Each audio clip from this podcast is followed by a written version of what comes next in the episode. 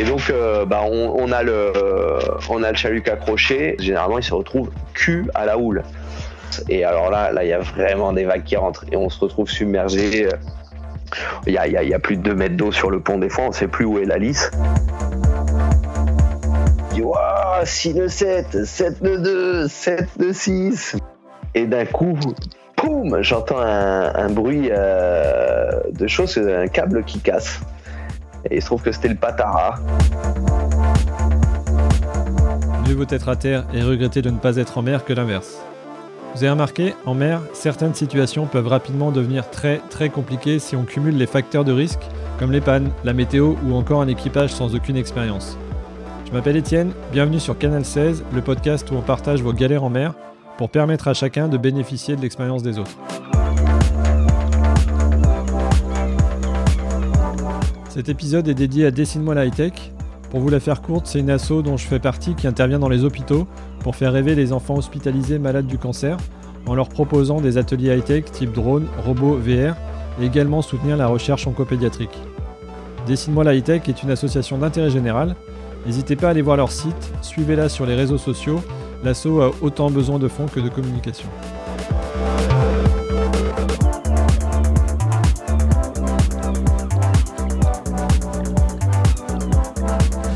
Allez, bonjour à tous. Alors pour vous soyez dans la confidence, on a tous les deux découvert la mer à Oléron, sauf que lui on a fait son métier, voire ses métiers prof de surf, skipper avec convoyage, capitaine yacht 200 il me semble aussi. Et depuis quelques années il participe aussi à de longues, trop longues campagnes de pêche dans l'Atlantique. Euh, c'est quelqu'un que j'avais sur ma liste de personnes interviewées euh, dès le commencement du podcast. Et je suis ravi de l'accueillir enfin, après quelques problèmes de navigateur, euh, pour ce dixième épisode. Salut Antoine. Salut, salut, bonjour à tous. Est-ce que je peux te demander de te présenter? Oui, bien évidemment. Donc, euh, bah, salut Étienne. Donc, moi, c'est Antoine Singuilly. Effectivement, voilà, bah, skipper professionnel à la voile avec un capitaine 200. Euh, j'ai également plusieurs expériences euh, à la pêche hauturière ou à la pêche côtière, mais également ma passion, c'est le surf. Et donc, euh, je suis également moniteur de surf. Donc, euh, ça fait un peu du 3 en 1. Et la mer, euh, c'est mon domaine. J'adore ça. Et j'espère maintenant pouvoir partager avec vous des expériences tout aussi rigolotes que peut-être aussi qui peuvent apporter certaines, certains conseils à certains d'entre vous. Wow, bah c'est top. bah écoute, je te propose de commencer par cette petite anecdote où, autour du convoyage. Ok, ben voilà, on était euh, sur un, très très beau bateau. Le propriétaire euh, skipper euh, qui avait besoin de deux marins pour manœuvrer son bateau de 82 pieds, qui s'appelait. Alors c'était un racer cruiser qui sortait d'un chantier néerlandais euh, un architecte qui faisait des bateaux sur mesure, je n'ai plus le nom là en tête. Mais si on cherche bien sur internet, voilà, et si on cherche sur internet, le nom du bateau euh, à l'époque où je l'ai convoyé s'appelait Quai Animai, euh, sous pavillon Caïman. Mais donc son propriétaire français polynésien euh, se déplacer avec euh, donc de la Méditerranée euh, en été généralement à aux Antilles en hiver jusqu'à refaire des transpacifiques pour le ramener vers Tahiti aussi. Un très très beau bateau ah hein, avec 6 mètres 50 de tirant d'eau mais une quille avec un bulbe de 14 tonnes, mais, mais relevable tout de même pour arriver à, avec un tirant d'eau à, à 4 mètres 50. Euh, 47 tonnes de déplacement, un, un tirant d'air de, de, 36 mètres, euh, un beau bateau. Un très très beau bateau, mais beaucoup d'électro-hydraulique avec des grosses machines à bord où euh, effectivement on, on, touche pas les winches à la main quoi. Il n'y a pas de manivelle, euh, c'est tout sur avec des boutons mais un, très très beau bateau avec des lignes très racées. Hein. C'est Racer Cruiser. Il a gagné plusieurs régates, d'ailleurs la Heineken Regatta, euh, assez fameuse euh, dans les Antilles à Saint-Martin, San Martin. Euh, plusieurs fois d'ailleurs. Et donc là, moi, j'étais embarqué sur une transat avec un marin qui était marin pêcheur professionnel, mais dont qui la passion était la voile. Tiens donc, de la Ciotat et on s'est retrouvés donc tous les trois à, c'était à la Grande Motte le départ. Mhm. Et donc on a on a fait un premier euh, un premier jet, un premier trait donc de la Grande Motte à Lanzarote euh, direct en six jours et demi avec euh, pas de problème au niveau du bateau. On découvrait donc on y allait peu avec généralement toujours un riz dans la grand voile en Méditerranée exclusivement, à savoir parce que le temps change très vite et c'est des manœuvres qui vont être assez longues avec une, une baume en rouleur. Hmm. Donc si t'es pas bout au vent, euh, les lattes qui mesurent 11 mètres, elles rentrent pas dans la baume.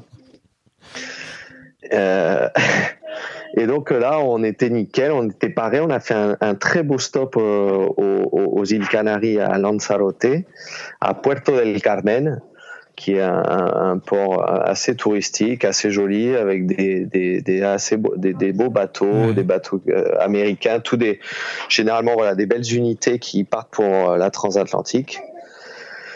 Euh, on, a eu un bel arrêt, ce qui nous a permis de, qui m'a permis de surfer également. Euh, et puis on est reparti un, soir, euh, donc puisque les conditions étaient bonnes, et puis le, capitaine avait fini euh, ses affaires aux Canaries. et donc on, s'en va, et puis on arrive très vite sur Gran Canaria, qu'on laisse sur notre tribord. On est au grand largue. Il fait nuit, moi je suis de quart, tout va bien, mais tout le monde est actif sur le navire. En bas, ça discute, on prépare à manger. Euh, puisqu'on n'avait pas encore dîné au Grand Largue, mais de nuit. Et puis alors euh, là, par contre, plus de riz dans la grand voile. Il y avait à peu près, je sais pas, on était au portant, mais il y avait entre 15 et 20 nœuds au portant. On avançait à 14 nœuds. Euh, toute toile dehors, grand voile et code zéro. et on était donc tribord à mur. Et à l'AIS et au radar et même de visu, il y a plusieurs cargos hein, qui descendent dans cet endroit-là. Et euh, donc, à un moment donné, quand même, on est, on est, on est en, on est deux concerts avec un cargo qui avance à 13 nœuds 7, 14 nœuds, et nous on fait du 13 nœuds, 14 nœuds. Mais il a une, on a une route un peu collision. On sait pas trop euh, qu'est-ce qui va se passer, mais lui, le cargo est encore derrière. Et euh, mais on, on sait, on sait jamais avec euh, ce genre de mastodonte. Hein, il vaut mieux manœuvrer euh, et pas mm. attendre euh, la fameuse règle de celui qui est derrière doit manœuvrer. Euh, et donc je préviens en fait, hein, juste après analyse, euh, moi je vois que si on ne change pas de cap, sans communiquer avec la passerelle du cargo, euh, je vois pour pas pas déranger les ondes, hein, pour pas encombrer le 16, je, donc je prends la décision d'avertir donc effectivement le capitaine et de dire euh, là il y a un cargo comme ça, ça va passer à tel point, euh, à tel endroit, à tant de milles. Donc on passait, je crois, à un quart de mille. Il nous passait un quart de mille derrière ou un tout petit peu moins, ce qui était quand même assez euh, assez proche quand c'est un navire qui fait 400 mètres. euh, à des vitesses aussi quand même assez euh, assez impressionnantes mais on allait à la même vitesse donc c'était mmh. c'était assez bizarre et euh, le capitaine euh, sur mes indications qui devaient être un petit peu stressantes je m'en rends compte donc c'est pour ça que je vous le raconte parce que j'étais peut-être j'ai j'ai donné un message un petit peu vif après un calcul rapide Et le capitaine, il a fait oula, oula, oula, qu'est-ce qui se passe? Donc il est sorti sur le pont, il a arrêté le pilote automatique. Et là, malheureusement, euh, entre l'arrêt du pilote automatique, la prise euh, de barre à la main et la houle qui venait de derrière et le grand largue, on est parti euh, dans une abattée. Oh le code zéro s'est déventé et sur les, le mât qui fait 36 mètres, il y a des gros radômes. Et le problème, c'est que le code zéro, il s'est pris dans un radôme et on a déchiré le code zéro. Et là, c'était le début de la transat. voilà. ok. Ah c'est Ardos. Et du coup, il s'est pris. comment, ça, comment, ça, s'est passé? Il a récupéré, il a, il a, pris la barre. Il a. Il... Ouais. Voilà, mais c'est une vague en prenant la barre. Euh, vraiment, c'était au moment, ça a été vraiment synchro. Euh, le bateau a pris de la vitesse, il est parti légèrement au surf et en abatté, non, non pas en. Ouais, Donc plus de plus de vent euh, dans le code zéro. Parce que le code zéro, c'est une voile, bah, vous, le, vous savez tous sûrement, et qui marche quand même mieux euh, hmm. euh, travers, euh, je dirais, et un, un, quand même pas trop, pas trop sur l'arrière. Parce que dès qu'elle capte, il a, il a beau être grand, mais s'il y a une grande voile de, qui fait, je sais plus combien de mètres carrés, mais avec 36 mètres de haut, ça, et, une baume énorme. Bref, et donc un surf qui s'est arrêté, ça a déventé. Et donc voilà, il a pris la barre, mais pendant ça, ça s'est déventé. Le, le, le, code zéro, le point d'écoute est venu en, en, pied de mât. Et donc on a vu le, le génois danser autour du radeau, mais quand il s'est regonflé, bah, il était bloqué euh, dans le radeau. Donc euh, il s'est ouvert euh, sur en horizontal du, je dirais presque de l'été au point de chute. Et, euh, et, donc ça, c'était un peu triste parce que c'était notre meilleure voile. Euh, aussi, ce qui en a suivi pour moi, euh, forcément, un euh, matelot sur un bateau à plus de 5 millions d'euros, on déchire un code zéro, on peut imaginer les conséquences de la petite discussion qui s'ensuit. Ouais. donc là, on se sent vraiment un peu, un peu tout con en fait d'avoir précipité l'avertissement au capitaine, je dirais, parce qu'on allait à la même vitesse avec le cargo, on n'était pas pressé. Et, je crois que j'ai été euh, trop direct dans ma manière d'amener euh, donc euh, le message en disant ouais il y a un cargo derrière, on passe à tant temps machin. Et j'ai été trop vite dans en annonçant mon ma conclusion qui donc en fait c'est une histoire toute nouvelle pour le le capitaine il était au courant de rien. Euh, et, je pense qu'il a voulu protéger euh, l'équipage et son bateau. Et qu'il a bien fait. Donc euh, voilà, c'est une petite erreur. Hein. Il n'y a eu personne en danger. Mhm. C'est juste qu'après, forcément, on a moins marché quand les conditions permettaient de hisser le code zéro. Donc ça c'est bien terminé, mais voilà, le code zéro il est resté sur le pont dans sa housse pendant les, les 13 jours de mer qu'on a eu entre Lanzarote et Saint-Martin qu'il faudrait mm. euh, sur ce quoi il faut tout va très vite. Mm. donc euh, même en fait si tout, tout, tout paraît très lent en mer avec le temps s'arrête quand il y a une action euh, ça ça part au quart du tour et ça va très très vite. Voilà. Bon, pour cette petite anecdote. ça part sur de bonne base 82 pieds je pense que c'est pas mal. On va, on va aller en réduisant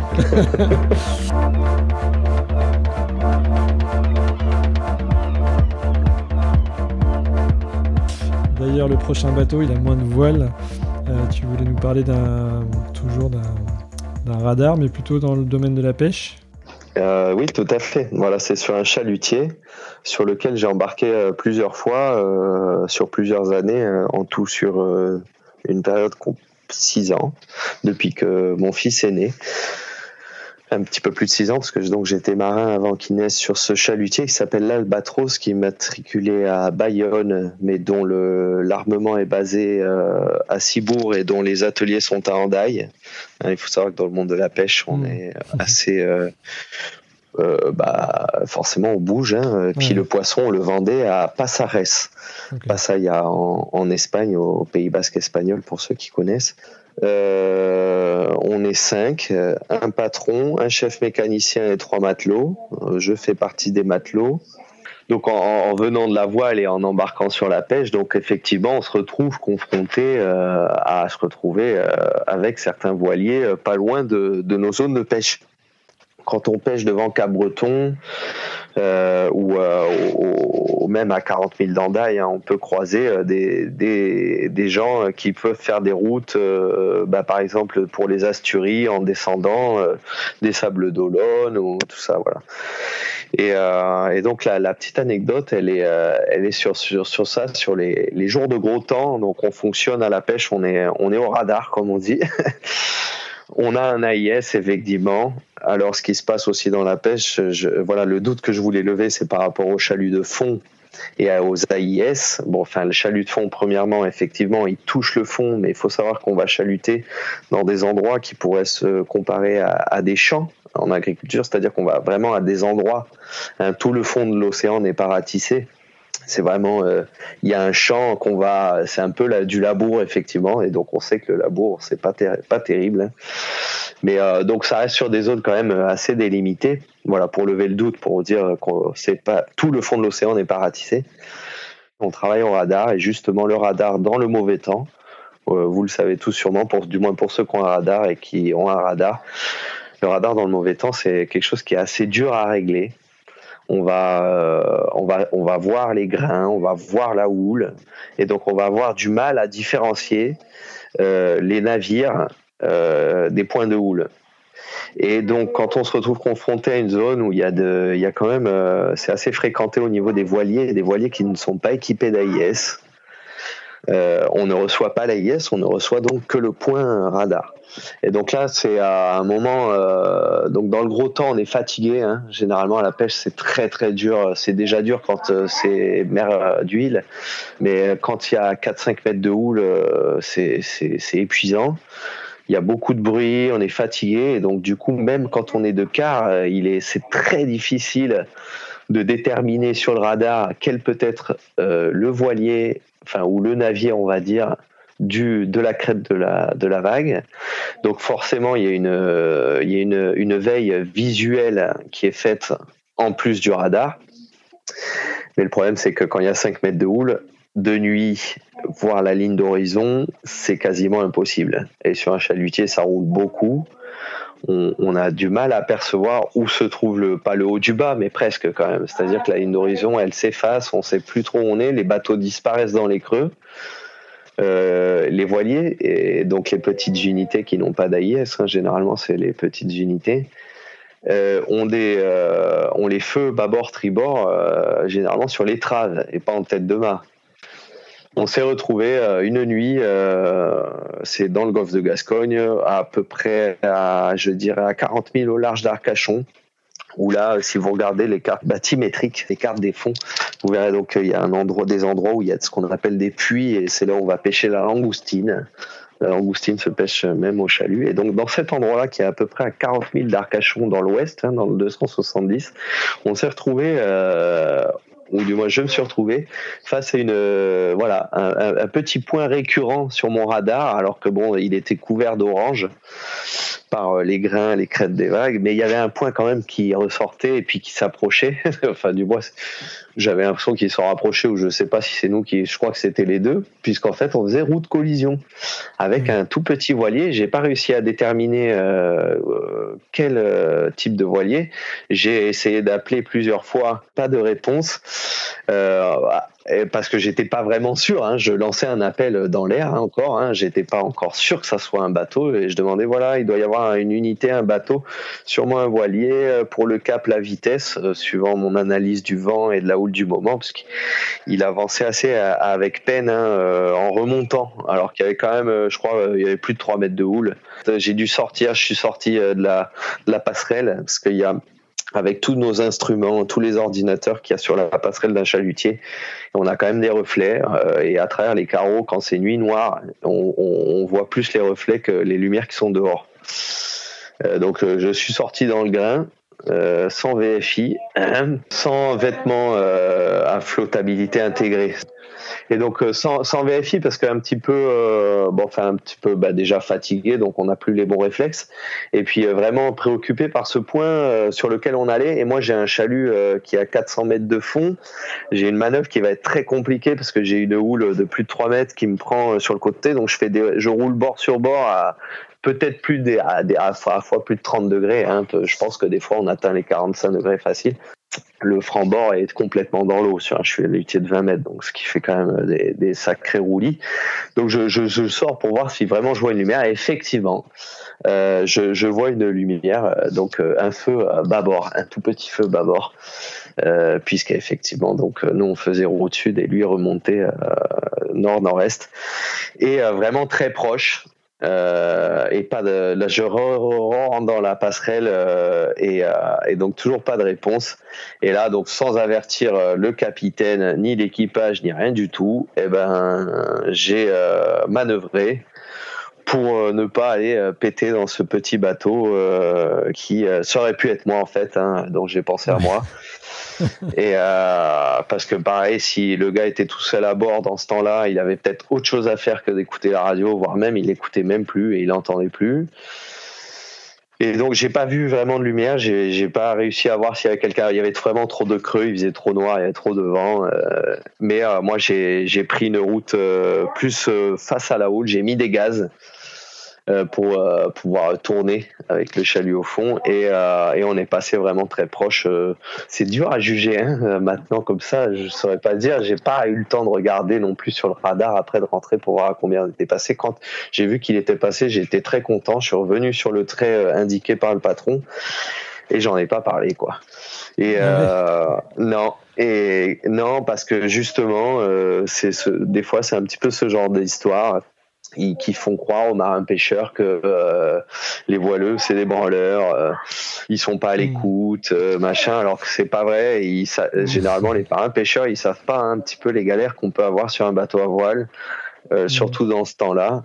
Donc euh, j'ai rien dit, j'ai réussi à faire la manœuvre. Il n'y a pas eu le matin, enfin au quart suivant, euh, quand quelqu'un a pris le, le, quart et ou qu'on a viré le chalut. Le trait, avait été effacé.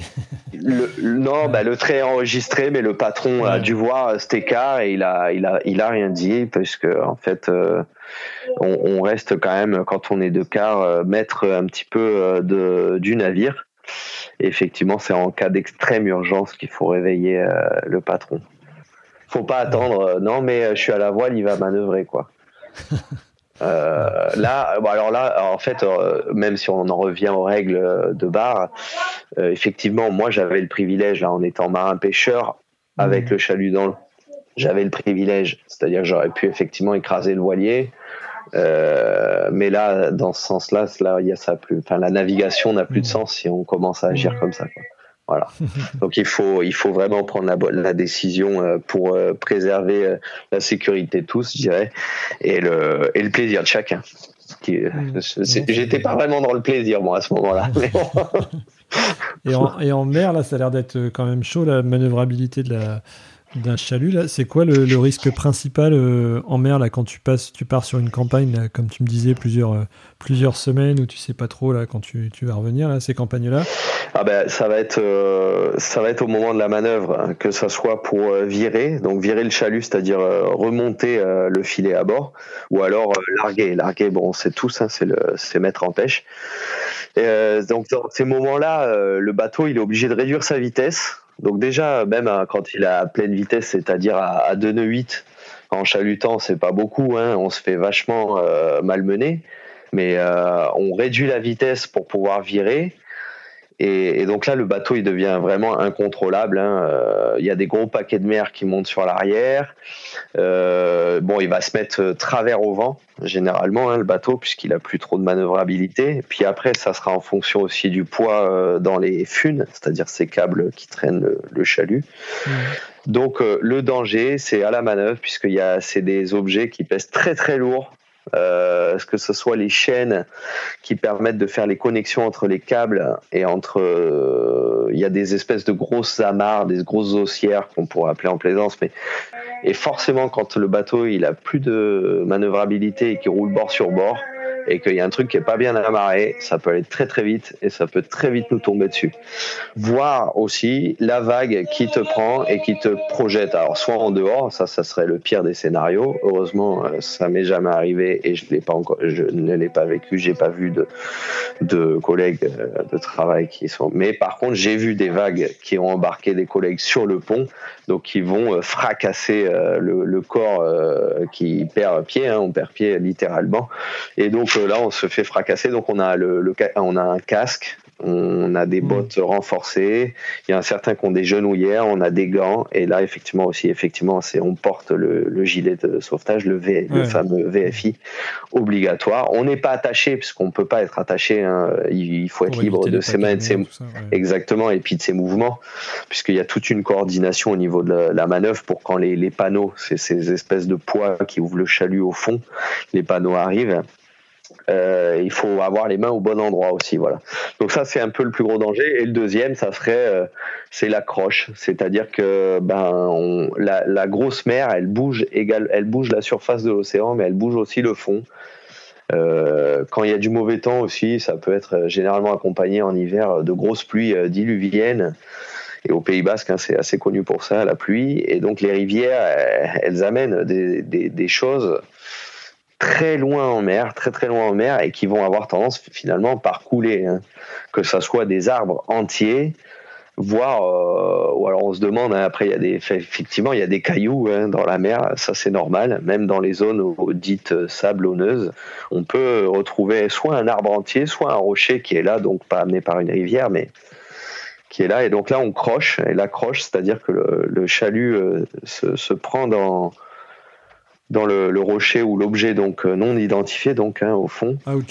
On, perd la vitesse donc alors il faut mettre au point mort direct. C'est pour ça qu'il faut être très très dépendant aussi de la vitesse quand on est de quart puisque un 0,1 nœud ça change tout. C'est pas un nœud, hein, c'est 0,1 nœud. C'est-à-dire que moi, ma, la consigne qu'on me donne, c'est il faut aller 2,6, 2,8 nœuds. C'est-à-dire que si je suis avec 2,5, déjà, il faut mettre des gaz. Euh, ensuite, euh, si ça continue à baisser, là, ça veut dire que ça accroche. Il faut mettre au point mort. Et donc là, faut virer. Et donc, quand c'est le gros temps et qu'on accroché, et c'est là où c'est encore plus dangereux, et bien là, le, le chalutier va culer, c'est-à-dire qu'il va aller en arrière sur son chalut et donc, si vous êtes, euh, disons, vous faites, euh, on fait généralement on fait du nord-sud le golfe de Gascogne pour chaluter. C'est assez rare qu'on fait est-ouest puisqu'on essaie de suivre une ligne de sonde. Et donc, euh, bah, on, a le, on a le chalut accroché, mais là, le, la loi physique du chalutier qui se met travers au vent, ça marche plus. Généralement, il se retrouve cul à la houle quand on accroché. Et là, donc, le bateau remonte cul à la houle mais la houle, elle, vient percuter le tableau arrière. Euh, donc en fait, c'est tout en force. Et alors là, là, il y a vraiment des vagues qui rentrent et on se retrouve submergé. Il y a, y a, plus de 2 mètres d'eau sur le pont des fonds, on ne sait plus où est la lisse et il faut vite aller se protéger à l'intérieur, mais le bateau il remplit euh, entièrement, c'est-à-dire qu'il peut y avoir la cuisine euh, remplie qui est juste euh, derrière l'espace mmh. de la manœuvre, cuisine remplie, la machine aussi qui est en bas qui se remplit, ça va très très vite. Et donc là quand ça se remplit, le bateau forcément est moins serein parce que toutes les alarmes se mettent en route, les pompes également. Mais donc voilà, le, danger, c'est ça, c'est la croche au chalutier, puisqu'on traîne un, engin de pêche qui, qui, racle le fond. Et les surprises, euh, même si c'est des zones quand même qui ont été travaillées, travaillées, retravaillées, euh, il y a toujours des, surprises. Et là, tu fais demi-tour du coup? Pour, pour, décrocher ou tu, Non, non, même pas. On cule, on cule, on cule, on cule jusqu'à ce que vraiment c'est tout à la sensation euh, du capitaine et nous, les matelots sur le pont, on l'entend tu fais même pas demi-tour à force de culer. Effectivement, euh, tu as les, câbles, les funes qui sont euh, qui tombent verticales sur les euh, sur les de chaque côté, bâbord, tribord, qui sont verticales. Et à un moment donné, bah, le haut treuil, tu, tu, tu, tu, récupères au treuil, tu récupères au treuil, tu forces au treuil, tu mets des gaz au point mort pour que le treuil hydraulique puisse avoir sa toute puissance. Et, et à un moment donné, ça finit par décrocher. Euh, on entend tout. Y a, ça libère le cul du bateau. Le cul du bateau qui avait tendance à s'enfoncer dans l'eau, d'un coup euh, flotte vachement mieux. Euh, là où l'arrête de s'engouffrer. Ou alors, si on n'arrive pas à décrocher, ça casse. C'est-à-dire qu'il bah, y, a y a un câble qui pète. Et alors, quand un câble il pète par 400 mètres, heureusement, il pète généralement assez profond. Et donc, il n'y a pas ce retour de câble. Parce que c'est aussi le danger, c'est que le câble il pète en surface et comme c'est très très tendu, là ce qui est dangereux, c'est qu'effectivement euh, le câble qui casse vienne euh, balayer le, mm. le, pont arrière euh, et, et, trancher en fait un marin en deux quoi. Mais là donc quand ça casse, quand ça casse, ouais, puis bah, on a eu de la casse aussi. Hein, on a une, on a dans du gros temps, on a cassé, donc ça nous arrive aussi. Et donc après, c'est une manœuvre qui devient encore plus compliquée puisqu'on se retrouve sur un câble. Euh, il faut remonter tout un chalut qui pèse, je serais incapable de vous dire le poids, mais euh, qui a une, une ouverture, c'est-à-dire l'entrée du filet euh, mesure peut, peut mesurer jusqu'à 130 mètres euh, de large, et le chalut en profondeur, il fait 200 mètres. D'accord. Et c'est un cône en fait, hein, il faut imaginer un, un cône. Voilà. Et donc quand ça casse, voilà, la manœuvre est très très longue, très épuisante, avec beaucoup de stress. Tout le monde est fatigué. Il faut être euh, vigilant sur les vagues, sur où on met les mains, sur ce qu'on fait. Et, euh, et là, ça, c'est vraiment très dur. Si on voit un chalutier qui est à 0,01 nœud ou 0,1 nœud, euh, soit c'est bon signe, mais c'est 50-50. Ça peut être très mauvais signe aussi. Donc le mieux, c'est toujours de s'en écarter. Éviter aussi de, parler à la radio. Euh, pour au moins on a nos propres canaux, mais même sur le 16, c'est bien d'être que ça soit toujours libre et de pas demander à un chalutier quelle route il fait, machin, parce qu'en en fait c'est quand même assez aléatoire des fois, du moins dans ces moments-là.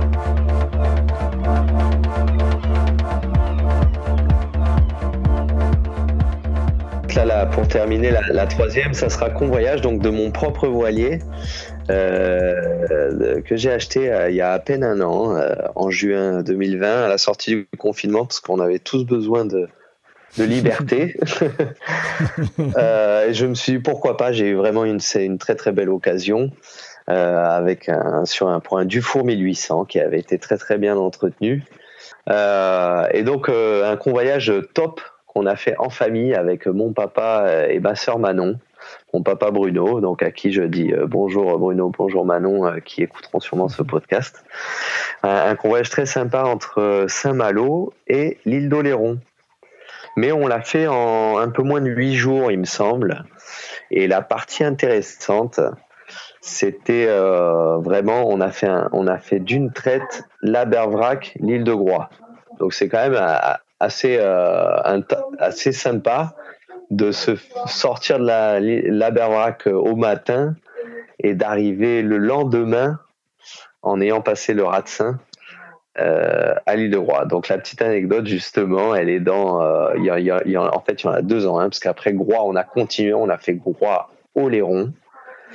Euh, mais on avait débarqué mon papa, donc on était avec mon papa de Saint-Malo à l'île de Groix nous étions trois et nous nous sommes retrouvés tous les deux avec ma sœur Manon de l'île de Groix à l'île d'Oléron, qu'on a fait d'une traite, ce qui est aussi quand même une belle navigation. L'anecdote, elle est d'abord la première, euh, le ratsin de nuit. C'est quelque chose, le ratsin de nuit euh, avec un Dufour 1800, avec son papa et sa sœur, c'est quand même quelque chose de rock'n'roll.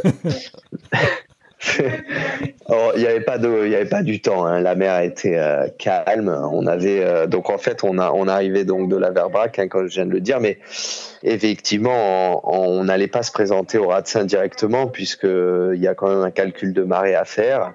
Et euh, de ce fait, la marée n'était plus bonne quand on arrivé dans le sur, Finistère, quoi, entre, en, dépassant Cap Saint-Mathieu, on se rend compte donc la marée est plus bonne. Donc euh, on décide d'aller euh, relâcher euh, quelques heures au Cap de la Chèvre, qui est donc plus sud. Hein, pour aller mouiller, se reposer quelques heures pour être d'aplomb pour le Ratsin, pour passer dans le bon sens, en espérant qu'il y ait du vent. Sauf que de nuit, le vent est complètement tombé.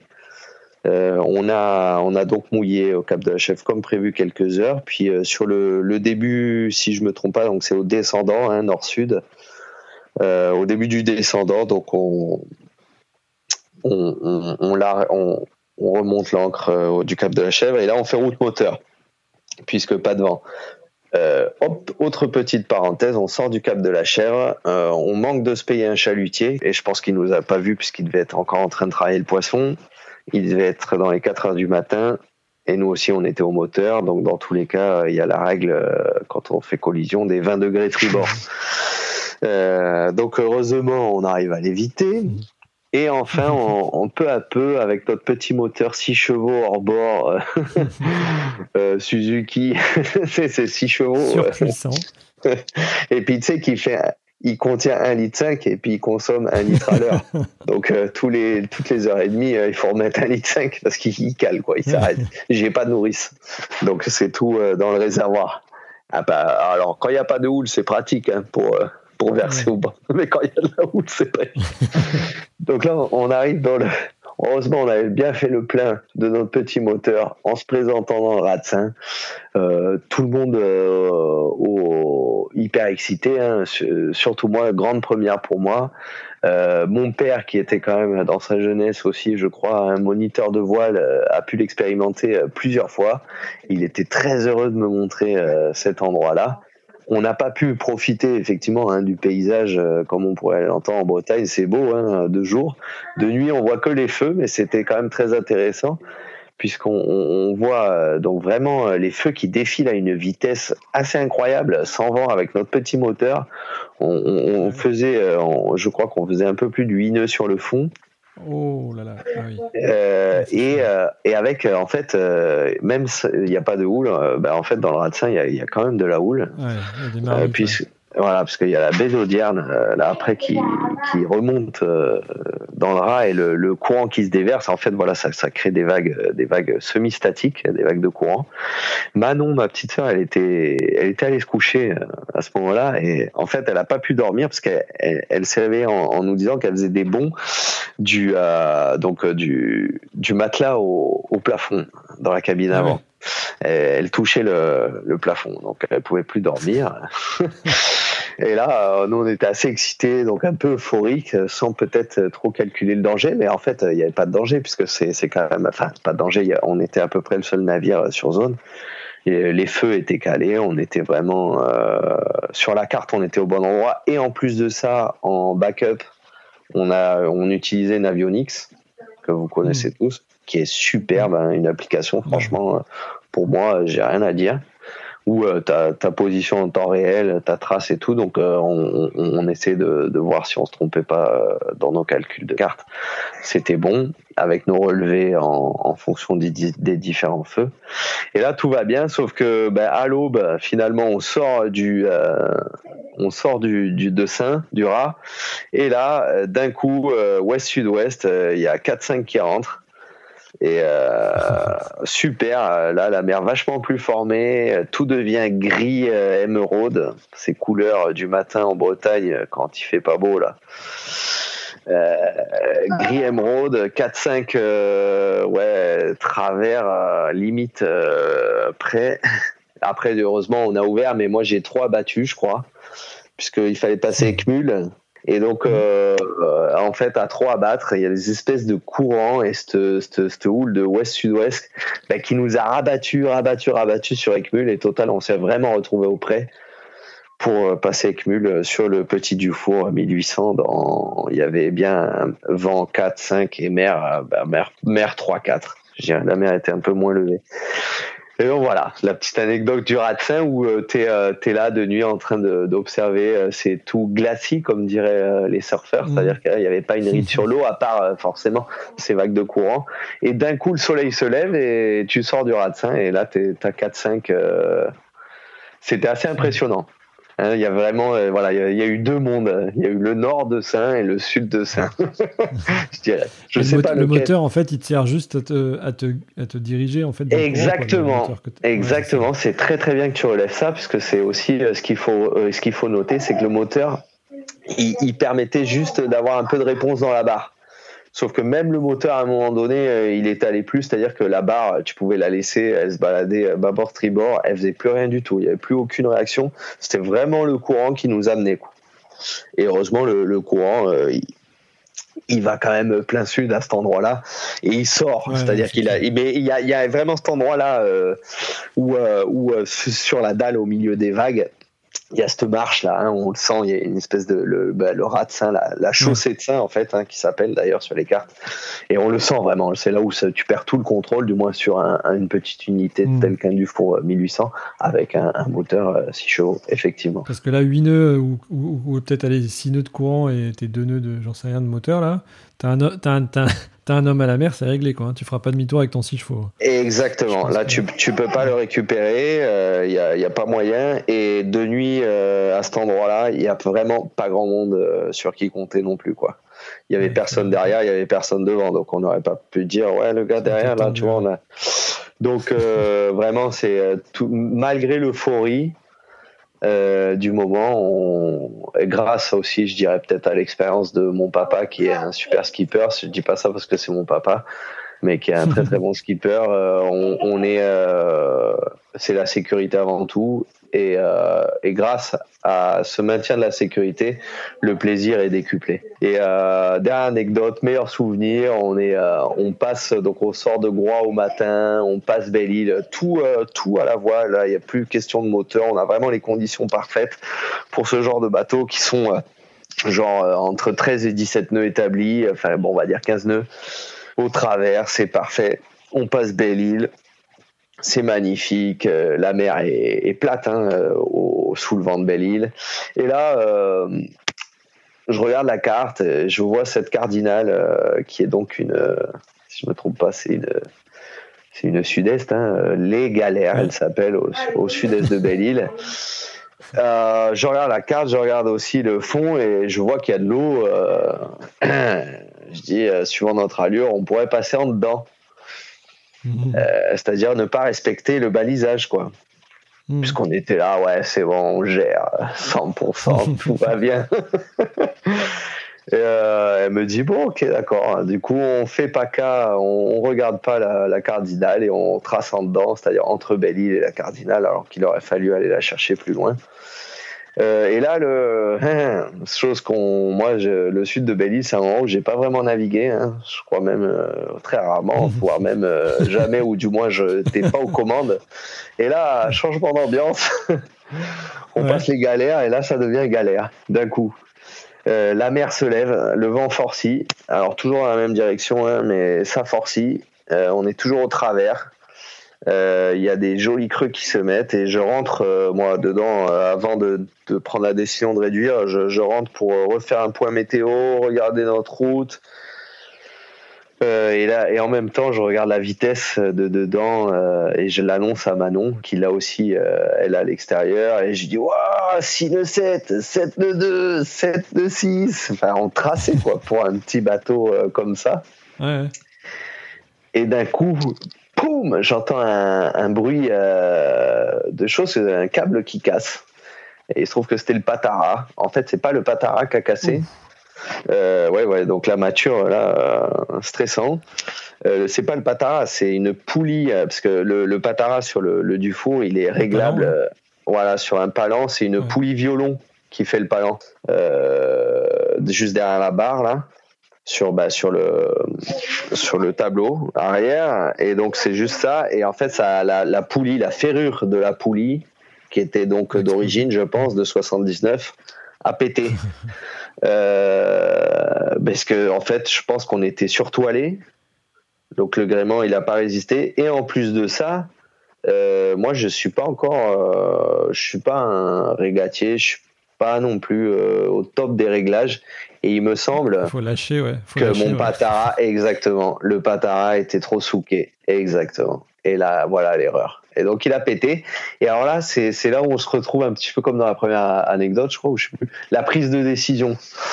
Euh, Qu'est-ce qu'on fait? Qu'est-ce que je fais là? Parce que j'ai le mât qui va tomber en fait hein, euh, rapidement. Ouais, là, t'as un peu moins de temps pour décider que. Alors heureusement, en sortant, en entendant, ouais, voilà, il y a moins de temps, mais quand même, il faut réagir. heureusement, en sortant euh, euh, du, carré, en arrivant dans le cockpit, le patara me passe juste devant. Je l'attrape au vol. Euh, je demande à Manon en même temps de se mettre boot. Je l'attrape, j'attrape un boot. j'arrive à, on arrive à, avec un boot, j'arrive à le réamarrer.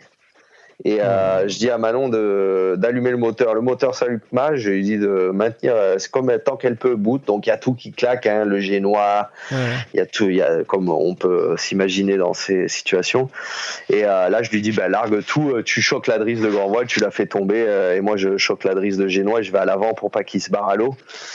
Et, et, en fait, je vois que je vais pouvoir faire la réparation et tout. Donc je lui dis non, non, reprends le cap, reprends la route, on va faire au moteur le, la, route pour le moment jusqu'à ce que je répare bien ce, ce palan de patara. Je, je, suis allé chercher des poulies et tout pour faire, refaire un, refaire un palan.